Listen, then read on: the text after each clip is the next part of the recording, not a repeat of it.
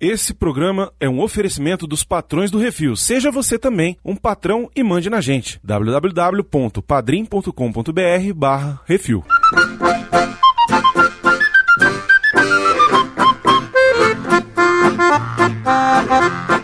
Mas é claro que eu li 20 mil léguas submarinas é meu livro favorito. Quando eu era menino, foi o primeiro livro que eu li e queria ser o Capitão Nemo. O filme é tão velho que o galã nem é o Michael Douglas, é o Kirk Douglas. Ah, rapaz, o peixe que escapou é sempre o peixe maior. Essa é a frase motivacional do ano, né, velho? é, pois é. Ô, diabo, que é isso assim, rapaz?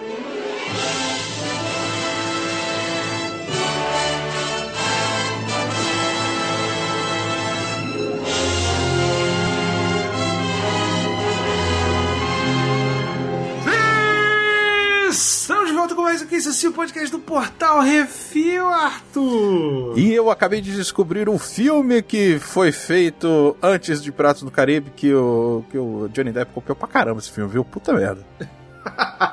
Pô, não é só o Johnny Depp, velho. É a galera que chupou desse filme. Bicho. Não, sim, mas pô, eu acho que é o 2, né? Que ele, que ele tá. Caraca, é o filme todo, velho, quase esse negócio. Que safadeza. Uhum. E é isso, estamos aqui hoje reunidos para falar sobre um clássico do cinema. Olha que o filme é velho pra caceta. Como diria o outro, é o novo. Estamos falando de 20 mil léguas submarinas, filme de 1954 da Disney que fomos agraciados recentemente, podendo aproveitá-lo. Quem assinou o Disney Plus, ele tá lá disponível, cara. E, pô, Uhum. eu me lembro que eu assisti esse filme em VHS quando eu devia ter, sei lá, uns 7, 8 anos e eu achava ele na locadora. Versão brasileira E- Lumière. Versão. bra- É, eu acho que era Herbert Richard. Não sei. Mas eu me lembro de assistir esse filme quando eu era moleque e de achar maravilhoso, de achar muito interessante. E fazia muito tempo que eu não assistia. E olha, eu vou te dizer, apesar de ser um filme antigo, de 1954, foi uma grata surpresa, cara. O filme ainda funciona bem. É claro, obviamente, que ele tem o seu ritmo muito Uhum. mais lento. Deu cochiladinha, deu cochiladinha, Edmilton. Tava meio cansado. mas ainda assim uma história que envolve de um autor clássico, Júlio Verne. Vamos falar um pouco de Júlio Verne. Enfim, eu sou o Bruno, estou aqui com o Arthur Boni. Fala galera, beleza? E todos a bordo! Não, peraí, peraí, que tem que fazer com aquela voz meio Todos a bordo, os marujos! E Bacon Cheats. Oi, tudo bem? Como vai? É isso, vamos então entrar no Nautilus e mergulhar pelas profundezas dos polvo e das lula marinha. E que o comunismo nessa frase aí, hein? Tá ok, ó?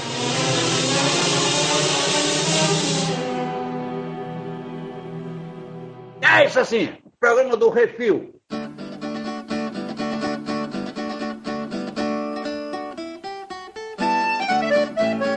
Got a whale of a tale to tell you, lad.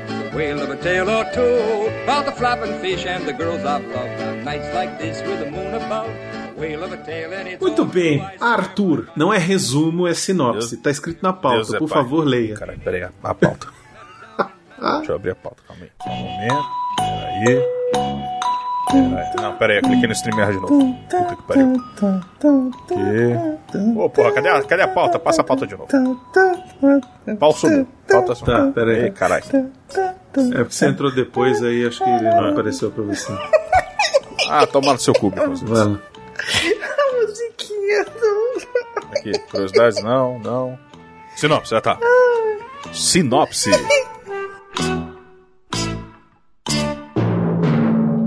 Navio enviado para investigar uma onda de misteriosos naufrágios encontra um submarino avançado, o Nautilus, comandado pelo capitão Continue a nadar, continue a nadar, nada, nada, Capitão Nemo. Um clássico da literatura, né, cara? Escrito pelo Júlio Verne, também conhecido como Jules Gabriel Verne. Ou pros mais índios, Julinho da galera. Cara, vou falar um pouco do Júlio Verne, né? Escritor francês, nascido em fevereiro de 1828. Ele é considerado pelos críticos literários o inventor da ficção científica, rapaz. É, velho, esse bicho é foda. Ele é conhecido, né, por ter feito previsões, né, nos seus livros uhum. sobre o aparecimento de novas tecnologias, avanços científicos. Daqui em 84 anos nós teremos né, naves que são movidas a explosões e poderemos e teremos é, corpos que conseguirão ter explosões tão fortes que é, excederão a gravidade da Terra, nos levando até o espaço. Emmett, isso é viagem de Terra até a Lua. Você leu Viagem à Lua? Eu li, não sei o quê. Cara, eu dou arrepiadinho aqui porque é muito maneiro. Eu, eu assim, desculpa te cortar, Bruno, mas é porque Júlio Verne, eu, eu fiquei fã do Júlio Verne antes de conhecer o Júlio Verne, por causa do Dr. Brown. Que assim, eu, eu, eu sou apaixonado claro. no, De Volta para o Futuro, enfim, já falei isso várias vezes, mas. Apesar de o nome Júlio Verne me causar arrepios, principalmente o Verne. Vem cá, vem. Porque vem o moleque cá, vem, fica botando pro pinto. Por, cachorro, por causa daquele safado. moleque desgraçado, daquele verme. Mas, cara. O... Que ficou apontando pro pinto e estragou o Volta Futuro 3. Da puta, né, estragou né? nada, rapaz. É muito Ninguém bom. viu. Cara, mas assim, e, e, inclusive, cara, não tem como você não gostar do De Volta para o Futuro e não lembrar de alguma forma. Assim, óbvio, você tem que ter assistido. Como é que fala? O 3, é, pelo, é, menos. pelo menos o 3 ali e tal, mas, cara, eu, agora assim, eu sempre quis e eu virei fanzaço, porque o meu livro favorito até hoje é A Volta ao Mundo em 80 Dias, que eu li, cara. Olha de aí, de um... e, e, depois ainda adaptaram botando Jack Chan. É, o filme é uma merda, mas eu me amarrei pra caralho, porque é muito bom o filme, assim, é divertido pra caramba, é uma bosta, não tem nada a ver com o filme. Eu mas, sabia assim... que você, eu sabia que você ia curtir. Mas é porque assim, sabe, eu li, eu li o livro antes de assistir ao, é, antes do filme existir. E enquanto eu lia, uhum. eu ficava lendo o, o, o não é Passepartout, é porque a versão que eu li é uma versão de uma tia de um amigo meu, ela já é até falecida, a Mundica, saudade dela. Ela me emprestou esse livro. Esse livro era de 1930, alguma coisa assim. Cara, a, a leitura era difícil porque, assim, vós então sois L, não sei. Era aquele negócio muito rebuscado, sacou? E quando eu comecei, eu, eu tava lendo tão um frenesi que eu fiquei com o livro que eu sentava de noite, ligava a luminária e ficava lendo. Eu falei, meu Deus do céu, eu tô lendo rápido, eu vou ler só um capítulo. Aí eu, quando eu vi, eu tava no segundo capítulo, não, não posso. Aí, tipo, eu lembro quando faltava dois capítulos, eu falei, meu Deus, eu não posso terminar esse livro tão rápido, tá muito bom. E assim, toda vez que eu via o, o, o, o Passepartout, né, no caso, que é o personagem lá, o que eu. Eu ficava. Tinha umas cenas no, no livro que falava, tem uma cena que ele, o trem deles é, trava, eu nunca esqueço disso. É, já quando eles já estão nos Estados Unidos, e tem uma manada de bisões que dá uma. Aí rola uma porradaria e tal. E na minha cabeça, eu só imaginava o Jack Chan fazendo essas cenas. Porque eu falei, cara, esse é o tipo de cena que o Jack Chan faria. Porque eu ficava assim, uhum. eu falei, cara, ele é todo assim. É porque é o maluco que tem que ficar lidando com os problemas do Michel Salmier e tal, não sei o que. Ele que. Ele que é o músculo do cara, né? Eu falei, caraca, velho, quando fizerem um filme desse tem que ser o Jack Chan e tal. E, e cara, que livro gostoso. A, a, narrativa é muito boa, velho. E eu aprendi que pagode vem do. Eu não sabia que era um templo eu aprendi nesse negócio. Qual que é o primeiro é, meio de transporte que você pensa quando você fala de volta ao mundo, a volta ao mundo em 80 dias, por favor? Balão, né?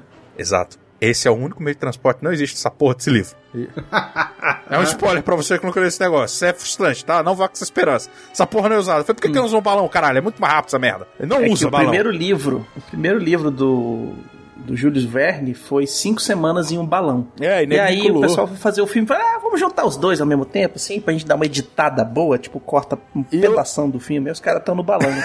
eu achei massa, velho, porque assim, eu, eu, percebi que não era o único, velho, que pensava. Tanto que nos filmes mesmo, até nesse do Jack Chan, eles usam a porra do balão. Eu falei, não tá no livro não, cara. Não vem com essa porra não. Jack Chan, Jack Chan. Eu achei engraçado isso, porque eu ia ler o livro toda hora. Cadê? Agora vai ser balão. Agora, certeza que é o balão. Agora deu merda. Agora vai vir balão. Balão vai salvar a dia aqui. Essa porra, cadê o balão? Balão não, não, balão, balão. Aqui, não, aqui, opa.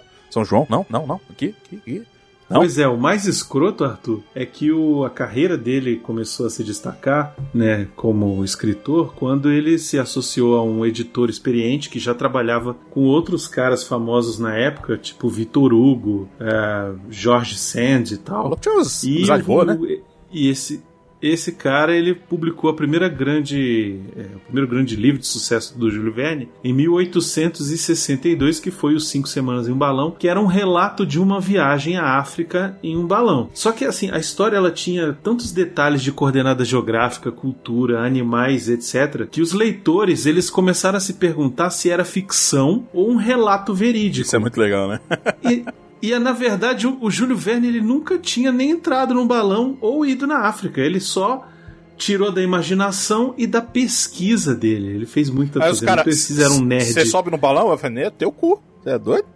É, pois é. Pô, me conta como é que foi lá na África. Que África? Qual é aquela vez que você foi, que você fez, escreveu o livro? Não, não, eu, fui- eu fiz sobre pesquisa. O sucesso que esse livro fez rendeu a ele fama e dinheiro, obviamente, né? E aí, esse Hetzel todo ano publicava novos livros de Verne, quase todos eles grandes sucessos. Entre eles, Viagem ao Centro da Terra, que é de 1864.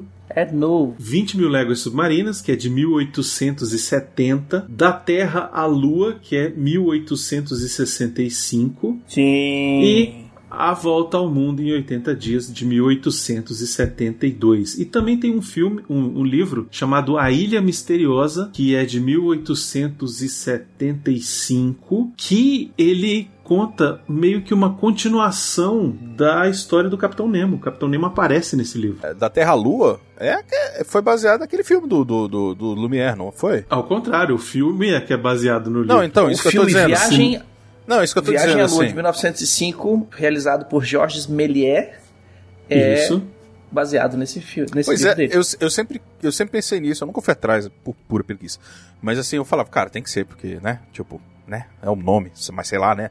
Vai que a galera já copiava na cara dura nesse tempo. A gente sabe que copiava pra caralho. Não, e é engraçado porque nesse filme, nesse livro, né, nessa história, a viagem à Lua, ela é feita dentro de um trem, só que é um trem que ele é catapultado por um canhão que atira o trem na Lua. No olho da lua. Então ele já imaginava viagens tripuladas à Lua. Olha só isso em 1865, 100 anos antes de acontecer a viagem na Lua, né? Era foda. Isso é, isso é muito louco, cara. E ele já imaginava que para ser possível chegar à Lua, tinha que ter uma propulsão muito forte, muito grande. Então ele inventou a história lá de um canhão e tal, não sei o que. Cara, fantasioso. Agora, agora sim, uma coisa que você falou aí, eu sei que a gente tá enveredando por outros lados aqui, mas eu acho que acaba acrescentando um pouco. É bacana, velho, a gente pensar nesse negócio que você tá falando. É, há 100 anos antes o cara tava pensando. Pô, na real, cara, é, quando a gente para pra pensar um pouquinho, é, muito do que existe de tecnologia na humanidade de forma geral vem do imaginário, vem de, de ficção. Eu lembro de quando eu comecei a assistir Star Trek, isso aí eu já tava mais velho e tal, mas assim, mais velho, entenda, sei lá, anos 2000, sacou? E cara, eu assisti e eu, eu comecei a assistir porque na época eu já tinha mais interesse, né? Mais pela história do que só pela porradaria ou efeitos, essas coisas. E meu pai pegava e sentava, às vezes a gente tava assistindo, aí meu pai, caralho, velho. E esses caras fazendo esse negócio aí, aí, eu, aí ele, ó lá, é o celular de hoje é esse negócio. E realmente, porque assim, eles abriam aquele, aquele padzinho, né? Na época não tinha esses, é, Sim. esse tipo de tecnologia. O pessoal da Ericsson e da Motorola, os, do- os pesquisadores, os dois admitiram que o celular abrir com flip, muito mais a Ericsson que ele abre, né? Ele é um clamshell, ele é, não é só que- um, é, um- tipo um slidezinho. Exatamente, ele não é só um, o, o- o microfone que abre, né? Que nem na Motorola Uhum. ele era.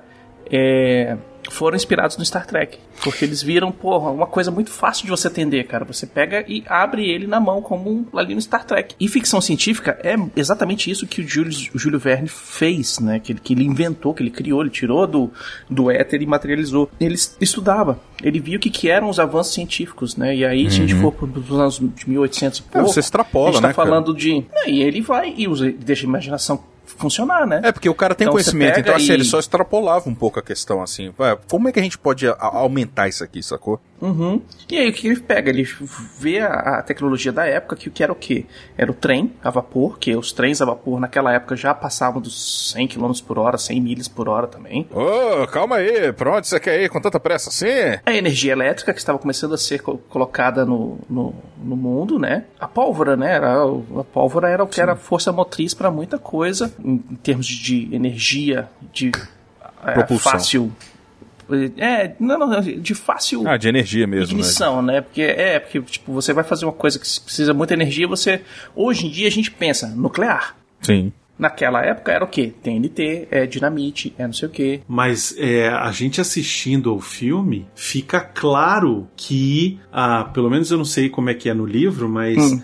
Que ali o, o, nav- o- o submarino do Capitão Nautilus. Nemo, ele é nuclear também. Sim, eles até Sim. falam. É uma energia, é uma energia que a humanidade ainda não descobriu, né? Isso, Tanto- o- exatamente. O, cara tem que usar uma máscara especial cara. para ver a energia, porque senão queima o olho, sacou? Exato. Porque ali, Porra. naquela época, era o quê? Era o raio-x, velho. Era a época que o pessoal que, que, que pessoal que estava estudando a, a radioatividade estava morrendo de câncer. A doença do átomo. O grande pulo do Júlio Verne com o 20 mil léguas submarinas foi exatamente criar a figura do Capitão Nemo, né? Uhum. Que é um cara que é o vilão da história, né? Entre aspas. Sim.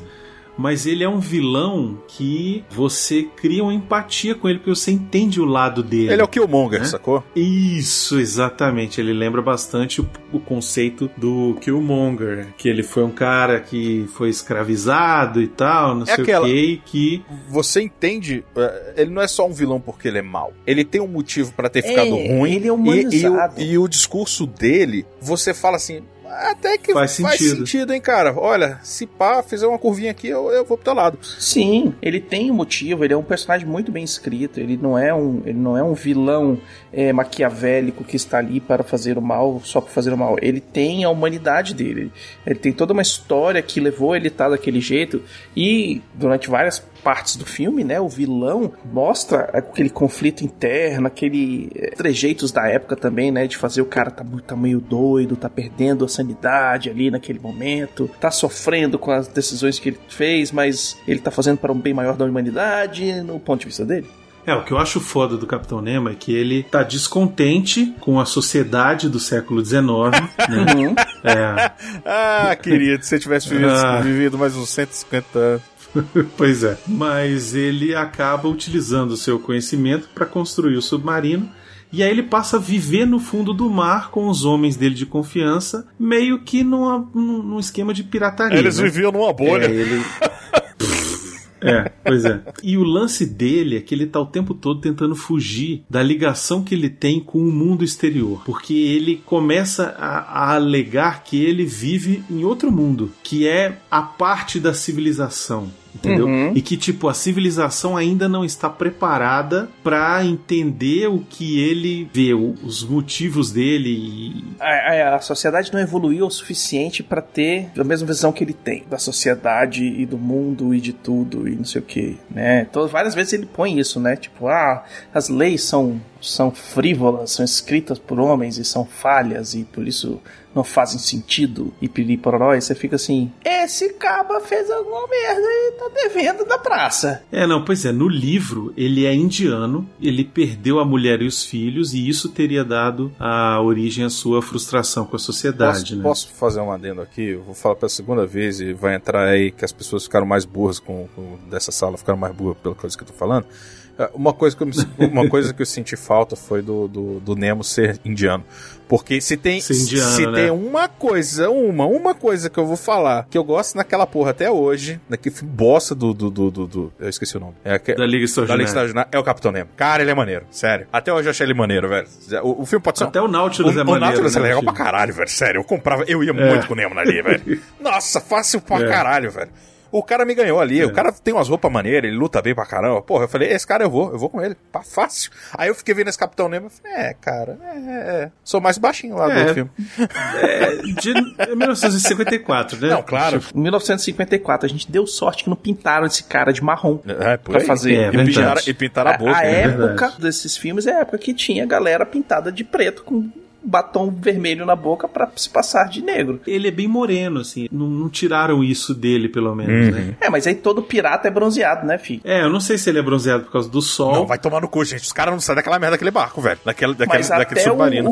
o, o, Kirk Douglas tá bronzeado, velho. Ah, mas aí tudo bem. Cara, ali no meio do filme eu já até não, não encaro, porque, porra, já, os caras já estão, sei lá, 200 anos ali naquela merda. Mas assim, a galera daquele Nautilus, velho, os caras não saem daquela porra nem pra consertar, velho. Vai se fuder. Os caras.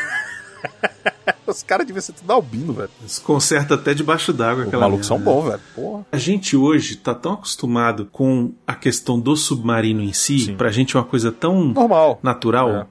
a gente nasceu e isso já existia. Não, já né? tinha guerra sendo resolvida com essa porra, velho. Pois é, exato. Uhum. Se guerra- Né? Segunda E- Guerra Mundial, toda submarina. Porra, os, os alemães fizeram um estrago grande por causa dos submarinos na Segunda Uhum. Guerra Mundial. Sim. Pra gente é normal, mas você imaginar que isso aqui e que a história também se passa em 1868 é muito de quebrar a, a mente, porque maneiro. é muito ficção científica pra época, sabe? É um negócio assim absurdo, porque nessa época é, não tinha é, é, Parâmetro. Tipo, carro a motor, carro a motor era uma raridade, sabe? Os Estados Unidos ainda tava no Velho Oeste, entendeu? Tipo, Calma. se você não, pegar Não, não tinha. a parte isso, do Isso era em que momento da história mesmo? Eu até esqueci o. o- deixa eu ler aqui.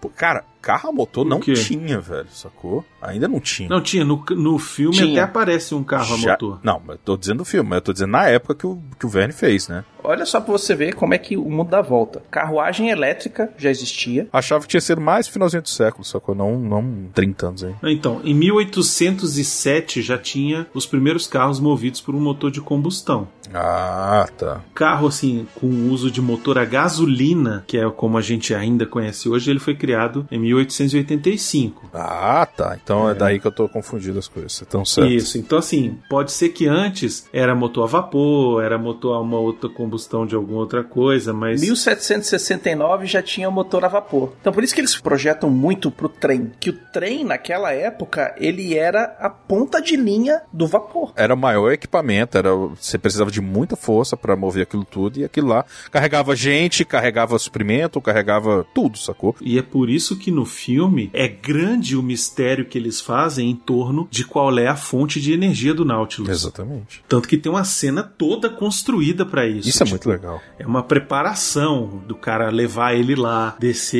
ele na casa de máquinas. Ele fala: olha, aqui é o coração do Nautilus e não sei o que. E é ali, atrás daquela parede. E pra poder o cara olhar, ele tem que botar uma proteção de chumbo, de não sei o que. É como se fosse um submarino nuclear, né? Vocês sentiram que, É, pare... não que ele tava sendo movido pela Bifrost? Porque, porra, era um mon- monte de cor lá dentro daquele negócio até ele abrir aquela escotilha. Eu falei, maluco, daqui a pouco aparece o Randall aí, velho. Eu achei muito bem feito aquele esquema, velho. Como você mostrar uma parada de uma tecnologia muito na frente do seu tempo, de uma forma que a público inteira entende daqui, tipo, uns três passos pra frente é magia. Uhum. Sacou? É uma parada que é quase mágica, porque o cara tá lá no futuro na tecnologia dele e ele não vai se- dividir isso com o mundo. Então, você faz um esquema, velho. Eu olhei esse- aquilo lá e falei assim, cara, esse motorzão nuclear aí ficou foda. Outra coisa que vale a pena a gente falar ainda do Capitão Nemo é que ele também aparece no último trecho do livro A Ilha Misteriosa. É, nesse livro do Júlio Verne também, é, uns náufragos numa ilha acabam descobrindo que o Capitão Nemo estava escondido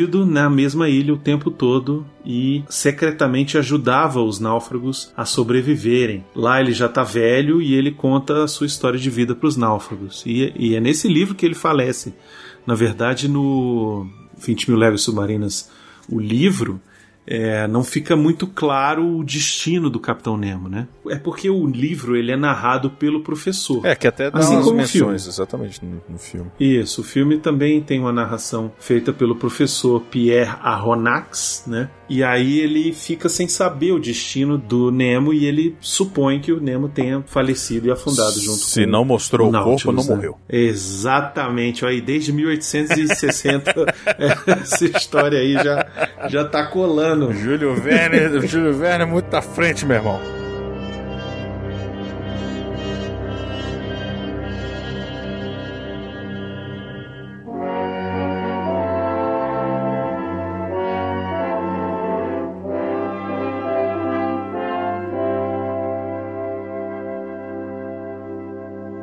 Você que quer ouvir a sua cartinha lida, envie para o CO2 e nós do Refil vamos lê-la ao vivo. Ah, você, você pode enviar para Portal Refil, Portal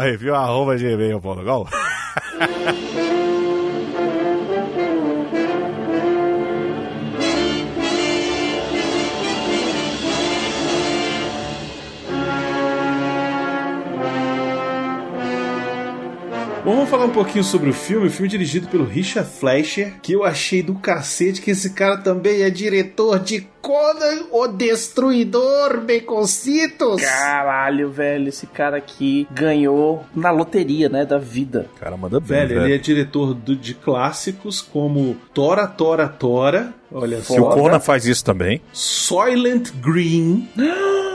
A gente tem que fazer um programa sobre esse filme, velho. desculpa a ignorância, mas Solid Green eu não lembro de nome, não. Soylent Green is made of people. É, velho. Silent Green é um filme meio cyberpunk mesmo, assim, velho. É uma ficção científica no mundo que está devastado pelo efeito estufa e superpopulação. Tem um cara que é o Charlton Heston, que ele é um detetive, e ele está investigando o assassinato de um CEO lá dessa companhia, Soylent Green. E aí ele acaba descobrindo que a companhia, né, que faz tipo uma ração para alimentar essa população. Salvou a povo da, da, da fome, assim, sacou? Isso, é. E aí ele descobre no final do filme. Das de E gente. aí, foda-se, spoiler.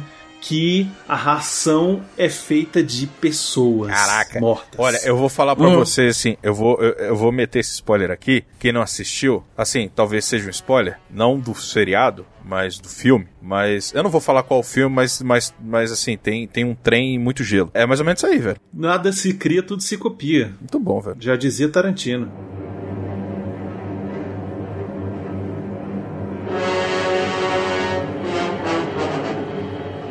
Além dele ser diretor desse aí, ele também é o diretor do Doutor do Little ori- original, lá de 67. O cara trabalhou bem, né? Fez? Não, ele tem muitos filmes aqui que eu Caraca, não, tô, não, não vou dizer, porque Ele fez viagem, viagem fantástica, velho. E ele fez o Conan o Destruidor e fez o Guerreiros do Fogo também, da Sony. Sony Red Sonja.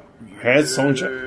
É, do cacete, rapaz. Rapaz. Tem que ir atrás do filme desse cara, assistir tudo. O grande lance é que o nome dele é Richard Fleischer. Vocês, vocês reconhecem esse nome de algum, de algum lugar? Sono- Fleischer? Sonoramente é, é, me, me lembra alguma coisa. Então, olha só, o Richard Fleischer, ele foi é, escolhido para ser o diretor desse filme e ele ficou surpreso porque ele era o filho do maior concorrente da Disney na época, que era o Max Fleischer, dono dos estúdios Fleischer, Olha. que era o responsável pelos desenhos animados do Popeye, os desenhos animados do Superman Olha aí. né, daquela época lá dos anos, dos anos Uhum. 40, dos anos 30. E o, o próprio Richard, né, o, ele chegou pro Walt Disney e ele falou: Ô Walt Disney, Fuma maconha? caiu, caiu, caiu aqui uma moeda. É, Você sabe quem eu sou?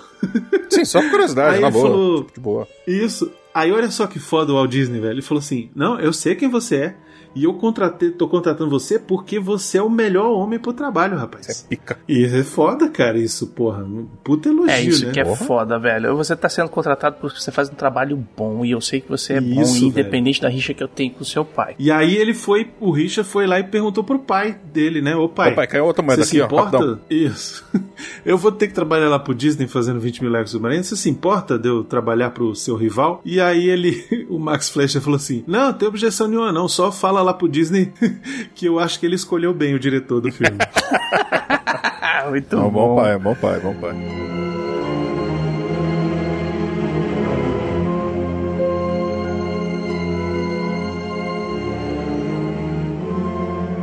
Precisamos falar de Kirk Douglas, né, velho? Precisamos falar de Kirk Douglas, velho. Puta que pariu. O bicho fez o filho que é escarrado ele, velho. Incrível, né, cara? Até os trejeitos.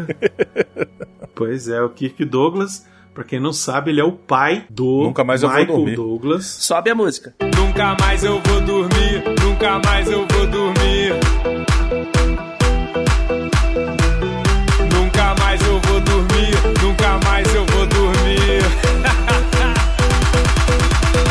Ih, que é isso? Michael Douglas!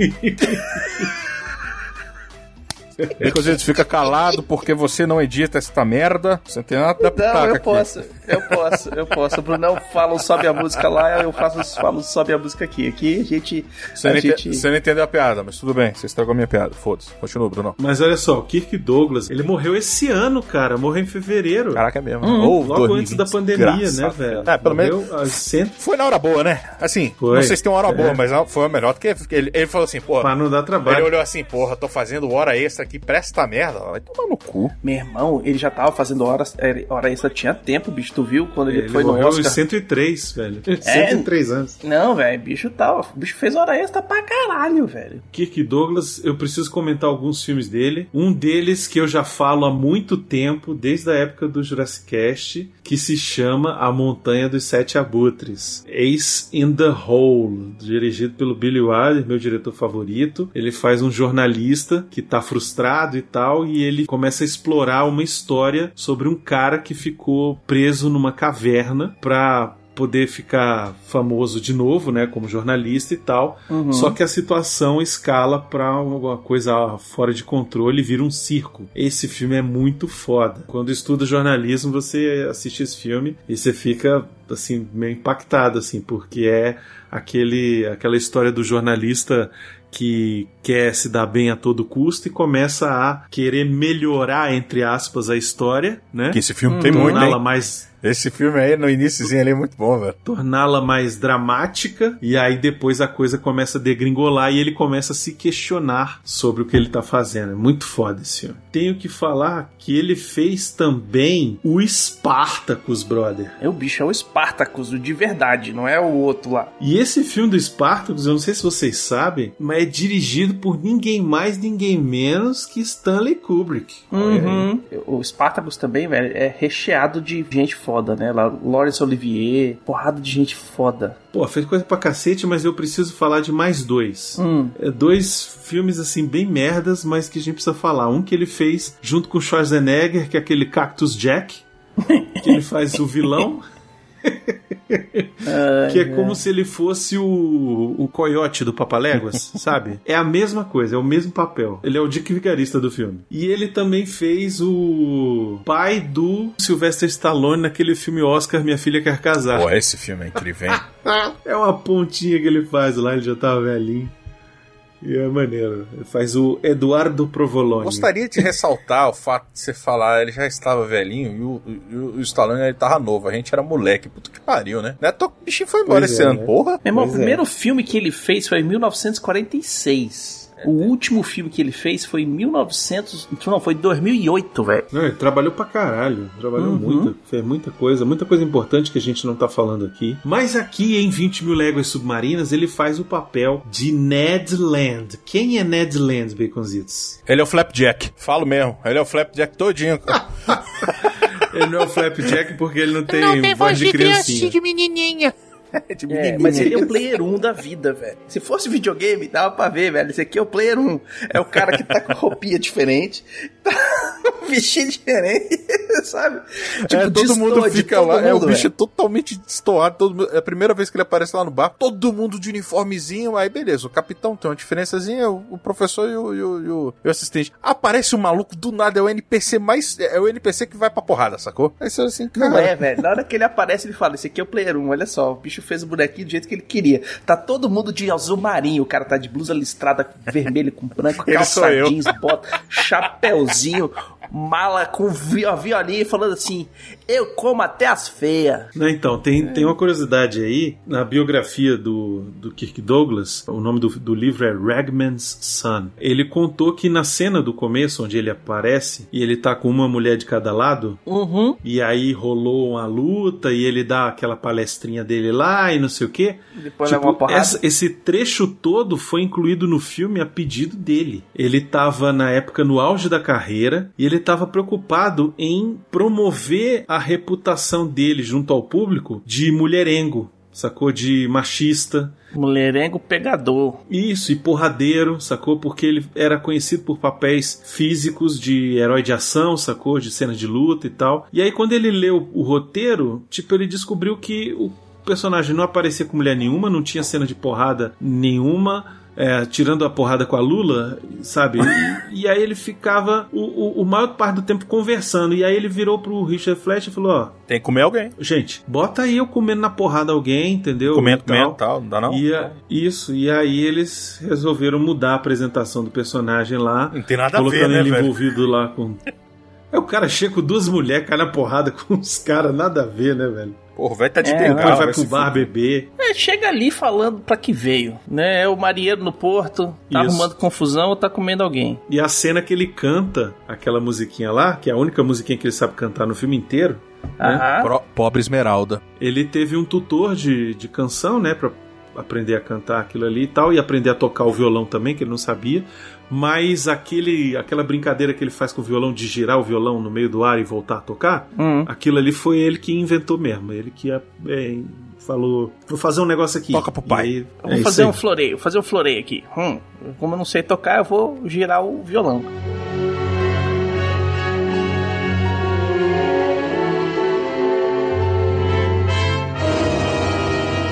Mas assim, o filme, ele tem um esquema muito teatral, né? A, a composição das cenas, a, a montagem dos negócios, assim, é muito teatral, né? É todo mundo pro lado do barco, fica na pose, olhando e toca a musiquinha, faz o negócio, depois a pouco vai todo mundo no outro quadramento, tá? Todos os atores coadjuvantes ali, os. O, o- não é nem coadjuvante, né? Ali é o, o, o pessoal de figurino, né? Os figurantes.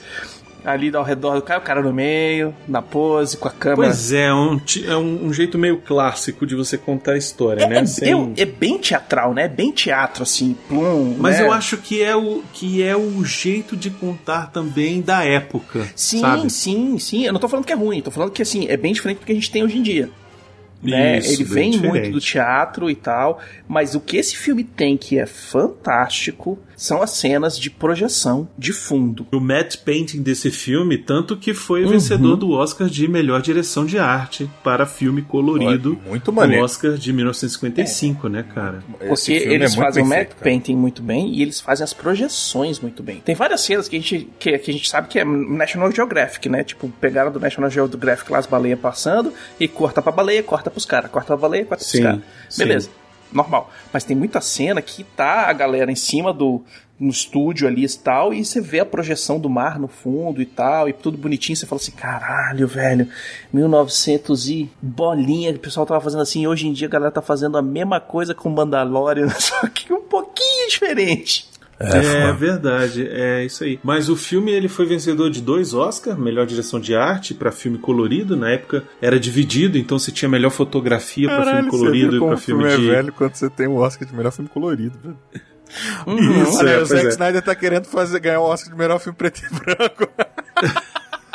Vai ficar querendo. Vai, palhaço. E ele também foi vencedor de melhores efeitos visuais. Eu fiquei assistindo o filme e falei, Aham. caraca, velho. Porque aí eu, eu me remeti um pouco ao. O Monstro da Lagoa Negra, cara, que a gente viu, foi quando o Nego fez as. Acho que foi nesse filme que foi, fizeram as primeiras câmeras lá pra fazer gravação subaquática e Pra tal. filmar o quê. debaixo d'água. É. E, cara, Isso. você vê como esse filme é bem feito, velho. Tipo, eu ficava Isso. assistindo assim, mesmo que você saiba que ali é tudo no rasinho, piscinão e tal, não sei o quê. Mas, cara, eu fiquei, eu fiquei, cara, que bem feito, tá muito bom, velho. E eu ficava assim, eu falei, mano, que trampo que esses caras tiveram, velho. E, e- e toda a direção de arte mesmo, que nem você falou, as roupas e tudo.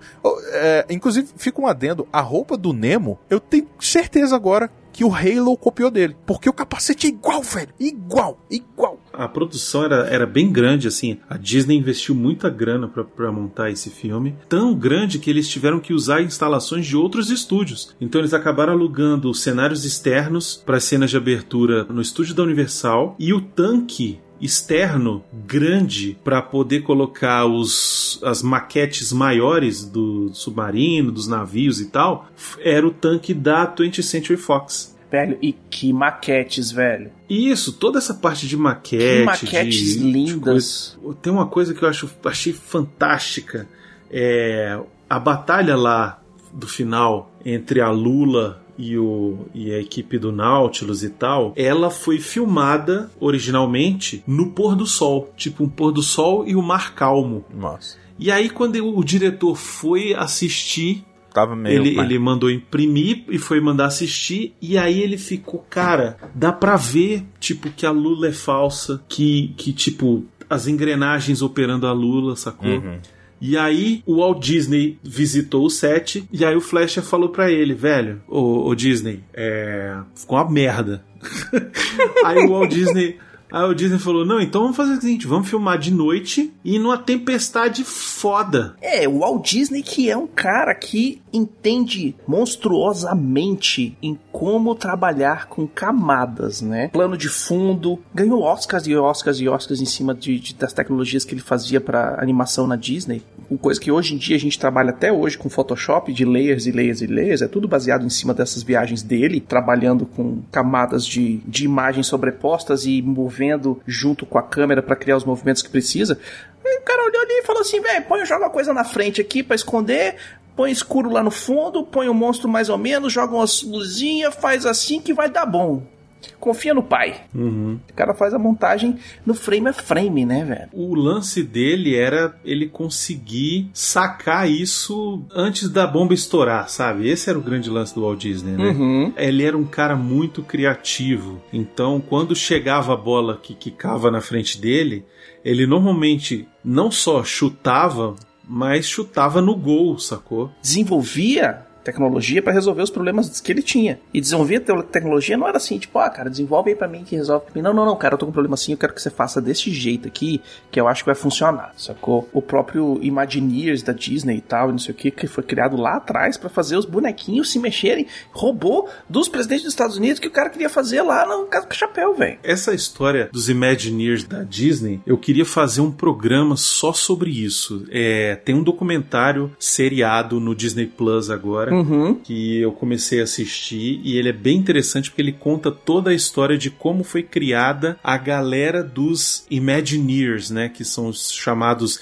engenheiros da imaginação, que são os caras que são responsáveis por criar as atrações nos parques da Disney, né? Uhum. Quando o Walt Disney começou lá, que inventou de fazer a Disneylândia e tal, ele pegou os caras que eram os animadores dele dos desenhos da Disney, sabe, do cinema, e falou: Ó, vocês que vão ter que me ajudar a criar isso aqui. E aí foi se criando o- a mistura do cara que era muito criativo com o cara que era puro engenheiro, sabe? E aí é, Uhum. ele foi sempre puxando essa galera da criatividade. Põe os dois pra É. trabalhar junto, velho, que você sai do Isso. outro lado. Eu, é- Esse é é- esse, esse meio eu acho foda pra caralho exatamente por conta disso, velho. Porque é, é- é mais ou menos o que a gente falou, saca, velho? Você criar, você imaginar, pode tornar aquela parada real a, a médio, long, curto ou longo prazo, sacou? Então, assim. Isso. Então, é, do mesmo jeito que o Júlio Verne falava as maluquices lá, a gente faz hoje, Star Trek fez, é o que o Disney pegava, sacou? Assim, ele, cara, vamos extrapolar aqui. Como é que a gente faz pra resolver essa parada? E vamos criar uma coisa. Então, é, isso e, é muito e não é foda, só isso, velho. né, cara? É, é, é usar a inteligência, usar o tempo e, e experimentar e, e dar, deixar o povo quebrar a cabeça um pouco pra resolver o problema de uma forma que seja mais barata. Que às vezes você tá, Uhum. você perder uma semana de trabalho de um cara é muito mais barato do que você fazer um,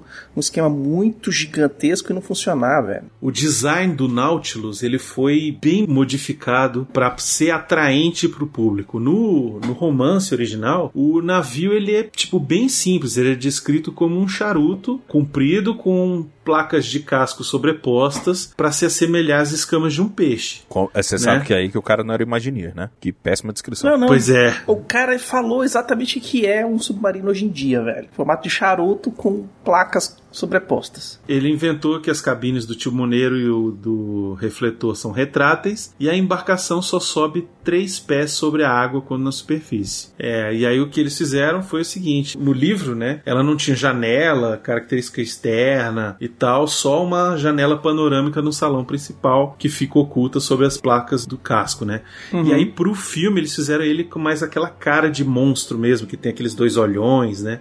Aquilo ali é vacilo, né? O cara é, treinou na Liga das Sombras, velho. Teatralidade ali foi fora. O maluco, ele falou assim: vamos tacar medo na galera. Porque aí o povo não se mete com a gente, sacou? É, verdade, a ideia era essa. É a ideia do livro, né? O monstro marinho que tá atacando os, os barcos e na- naufragando tudo. E aí, na verdade, não é um monstro, é um barco, né? Um submarino. No filme, eles fazem a estética do submarino, mas muito parecida com os submarinos que a gente tem hoje em dia. Sim, total. Sabe? Mas na época, quando eles fizeram o filme, já, já o submarino já, já tinha, Tinha- acontecido e feito tudo na Segunda Guerra. Eles né? meio que Então- mesclaram o do livro com Tudo. o que já existia, na verdade. Isso, exato. E as miniaturas, velho. Eu fiquei apaixonado pelas miniaturas. Nossa, Vou falar de novo. As miniaturas bom, desses cenas desse filme são fantásticas. O trabalho de direção de arte é fantástico. Eu preciso falar de duas coisas aqui. Hum. A primeira é que aquele piano de Órgão, Órgãos. na verdade. aquele órgão, pois é, aquele órgão de tubos, ele foi até o final dos anos 60, muitos dos, daqueles cenários que representavam o, o interior do Nautilus eram usados como atração na Disneylândia. Olha aí. Ah, Então, sim. tipo, eles, eles reconstruíram aquilo e fizeram incluir o salão dos mapas, Uhum. é, o órgão, a janela de observação e tal. A Lula, ela era presa na janela de observação e, tipo, mexia para que aparecesse o bico e não sei o ah, que é e muito tal. bom, velho. Achei massa a Lula. Pô, E aí, depois, o que, que aconteceu? O prédio que abrigava essa exibição desses 20 mil léguas submarinas, precisaram usar ele para uma nova atração, os cenários foram removidos e muitos foram destruídos. Mas o órgão ele foi parar na atração da Disneylândia da Mansão Mal Assombrada. Olha aí. Que é uma das Hum. mais famosas lá. Eles usam ele e ele tá lá até hoje. Show de bola, cara. Show O de mesmo que foi usado no filme. É, ele tá lá desde 69 Olha, nessa, nessa atração. A atração é uma mansão assombrada, tem os fantasmas e tal. E ele tá no salão de baile. Quando, quando rola uma cena do salão de baile. Vou te falar, E- hein? Que preciosismo. Porra, fazer um órgão só pra fazer a cena. Não, pois é, e aí é, a ideia é que eles reconstruíram, fizeram a duplicata, né, desse órgão para botar a versão do Magic Kingdom na Flórida e depois, dos anos 80, quando fizeram a da Disneylandia de Tóquio, fizeram outra duplicata e botaram lá também. Pô, que maneiro. Hum. E aí eu queria falar ainda falando sobre os parques da Disney, que vocês sabem que eu sou fanático. isso? Uhum. Quando eu estive no Walt Disney World na Flórida, na primeira vez que eu fui, era 80 e alguma coisa, sei lá, 89, alguma coisa assim, tinha a atração das 20 mil léguas submarinas. Você entrava no, no, no, Nautilus. no Nautilus. É, tem até um videozinho aí que eu mandei pra vocês, se vocês quiserem dar uma uma olhada. Era bem claustrofóbica a sensação, porque você entrava, era um navio, assim, era um submarino mesmo, né? Ele só não afundava, mas como a parte onde você entrava, ela ficava submersa. Que massa.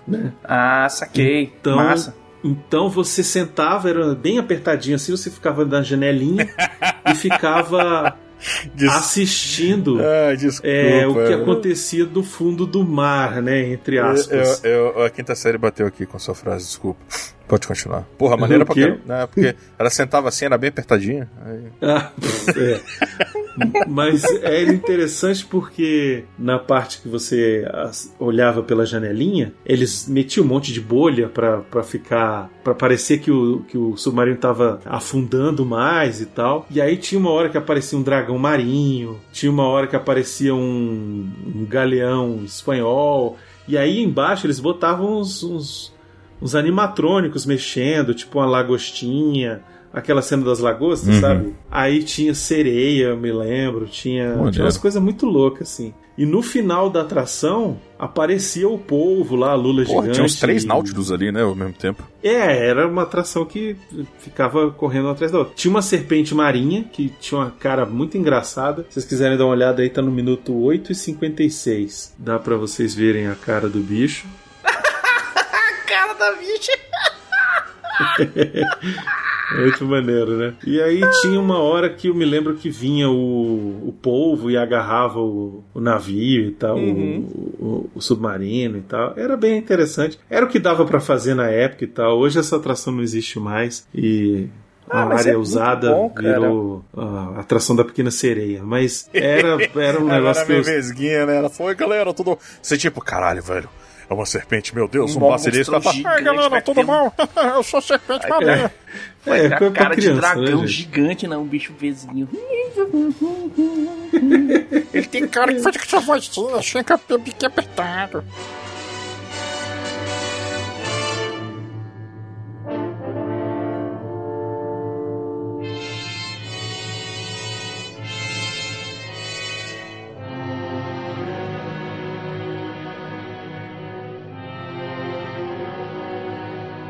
Se você gosta de videogame, segue a gente lá no Twitch, twitch.tv barra Portal Refil.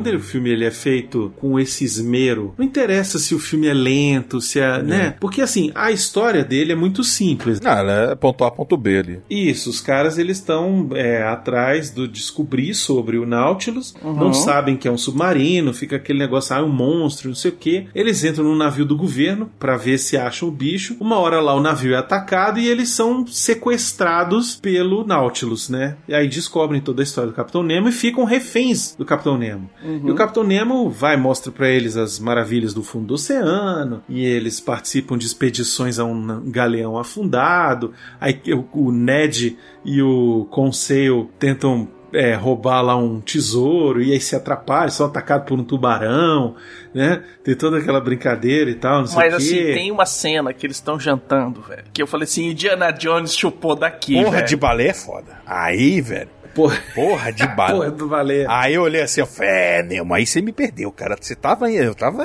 eu tava na tua, mas agora, porra de balé. Aí o maluco olhou assim. não, aí, aí, aí, aí, aí, tudo tem limite nessa vida, queridão. Tudo tem limite. É. Prefiro- não, eu tenho alergia à lactose. É isso. Tem uma cena que eu, que eu chorei de rir, velho, que eu falei assim, não, velho, tudo bem, mas destoa demais. Tem a hora que eles estão, que eles põem os três, né, o, o Kirk Douglas, o professor e o, e o assistente professor do lado de fora do, do navio. Do Nautilus pra, pra e vão afundar. afundar. E fala assim, ó, foda-se, vocês vão se fuder aí, vocês não querem ficar aqui, então vai Não, e o cara, pariu. abre a janelinha, abre a janelinha, abre a janelinha. Lá, lá, lá, lá, lá. Aí começa a baixar e tal, não sei o que, piriri, piriri, pororó.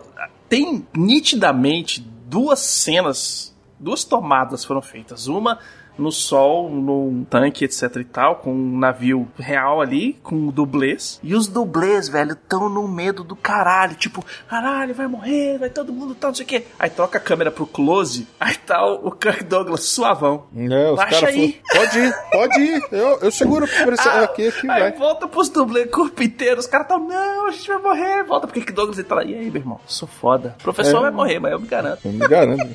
É bom que o cara, não, eu já vi o que eu queria ver. Eu falei, os dois retardados lá morrendo, e o cara que tem força pra caralho fica vivo, óbvio, né? Porra. O cara segurando. Você só vê as pernas do, do, do, do professor lá pro alto. Eu falei, bom, agora foi embora. Isso aí. Essa É. cena aí, velho, me tirou do filme, mas é porque. Mas assim, tipo, não tinha como filmar na, de, de novo, né, velho? Tipo, parece. Provavelmente foi uma cena que foi gravada com semanas, meses de, de diferença, assim, sabe? Tipo, na hora de editar, falou, ah, foda-se, deixa assim. Cara, agora pra mim o melhor foi o seguinte: são duas coisas. Primeiro, o maluco tem a faca mais afiada do mundo. Porque o que o desgraçado, quando tava saindo na porrada com aquela, com aquela lula gigante, o cara tava dando machadada pra livrar o capitão, beleza? Aí conseguiu arrancar um talinho lá do, do negócio. O maluco, Ned, ele mergulha, ele dá uma navalhada. É faca guinza aquele ali, meu irmão. Faca guinza teve a ideia nem aquele dia. O maluco talhou o negócio e pegou o cara. E aí já emenda a cena que eu gostaria de falar. Eu aprendi nesse filme como salvar alguém de afogamento estrangulando essa pessoa. Estragou na é. Porque assim a água Eu não consegue entrar mais nos seus pulmões, porque você não consegue mais respirar. Essa hora, eu assistindo, eu falei, ô, que que Douglas? Vai afogar o cara, velho. Segura pelos peitos, cara. Não segura pra ele, não.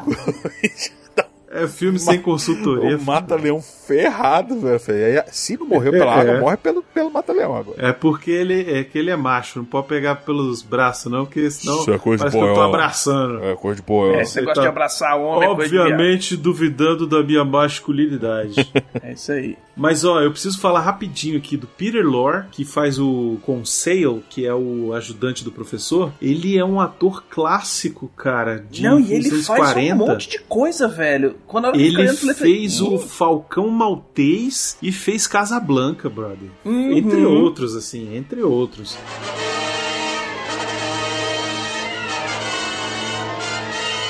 O filme ganhou também o melhores efeitos visuais, que a gente já falou, e foi indicado também ao Oscar de melhor montagem, melhor edição. A edição né? dele Então, é muito filme- boa, cara. A edição dele é muito boa. Fora essa falha aí de que não tinha outra tomada que os caras não estavam desesperados, o filme é liso, cara. E aí tem duas curiosidades aqui, três curiosidades na verdade que eu quero falar pra gente encerrar. Hum. A primeira delas é que as cenas submarinas foram todas filmadas nas Bahamas, né? Até porque dá, todas É. as cenas dão um pezinho, né? A gente sabe que. Isso, pois é, vai é no rasinho ali, mas, mas foi legal, mas ficou, ficou maneiro. Ah, ficou né? bem feito. Pegaram um, um lugar onde tem um mar bem, bem transparente, onde você consegue, tem bastante recife, coisa que você pode ver e tal. É bem legal. Eu até imaginei depois, eu falei, porra, os caras conseguiram uma iluminação fantástica com isso aqui, velho.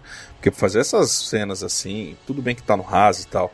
Agora, corta outra coisa que eu achei fantástica nesse filme. O Capitão Nemo, ele é um cara preparado. Ele é um cara que sabe dar valor aos à fé dos caras. Porque quando, quando o, o- professor tá vendo, ó, um, estamos, é, o que, o que é professor? Ah, es- está acontecendo uma, uma cerimônia fúnebre no fundo do mar. Aí mostra os caras lá legal. fazendo cortejo. Eu achei do caralho. Mas eu admito que eu me perdi um pouquinho quando o maluco puxou o Sebastião ali e mandou um crucifixo de coral. Eu falei, caralho, esse cara aí? Vamos mandar aqui, porque senão o tritão vai aparecer aqui e vai ficar sentido. Vamos fazer de coral pra ficar aqui tematizado, porque a gente não quer nada daquela. É, a gente não quer nada dessa merda da superfície, pau no cu da superfície. É isso aí, aqui é Atlântida, porra. É isso aí, velho. O cara, o cara é preciosista, velho. E aí, que eu quero falar aqui pra gente encerrar da cena em que eles ficam presos, o, o navio fica preso, né? a- é, é, nos recifes, A não dois- consegue se A soltar. dois palmos e do nada o bicho fica no cânion do, do, do Vale do Inferno, né, velho? Puta que pariu.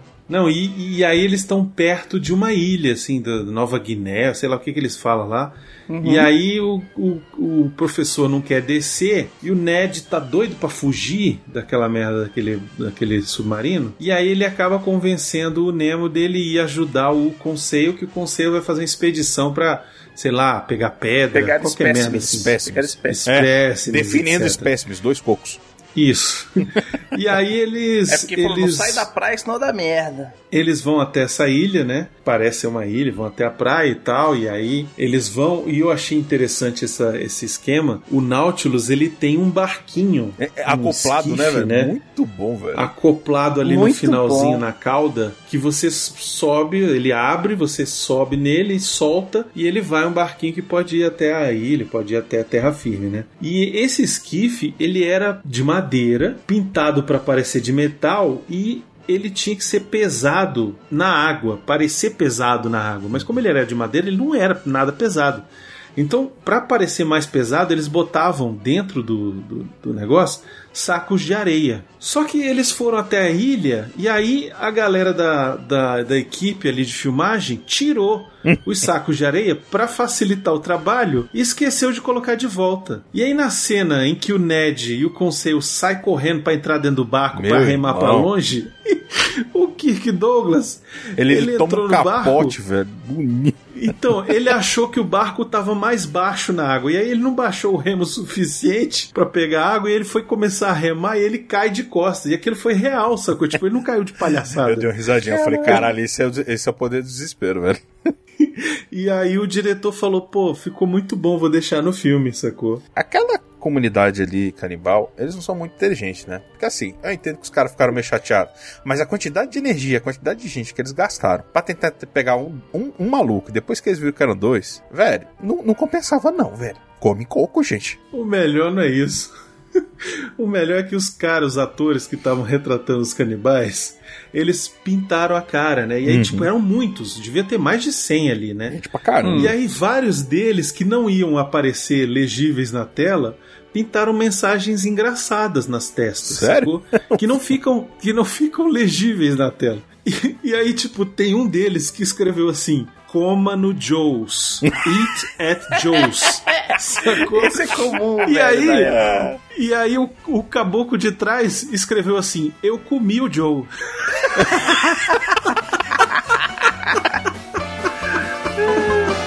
Os canibais.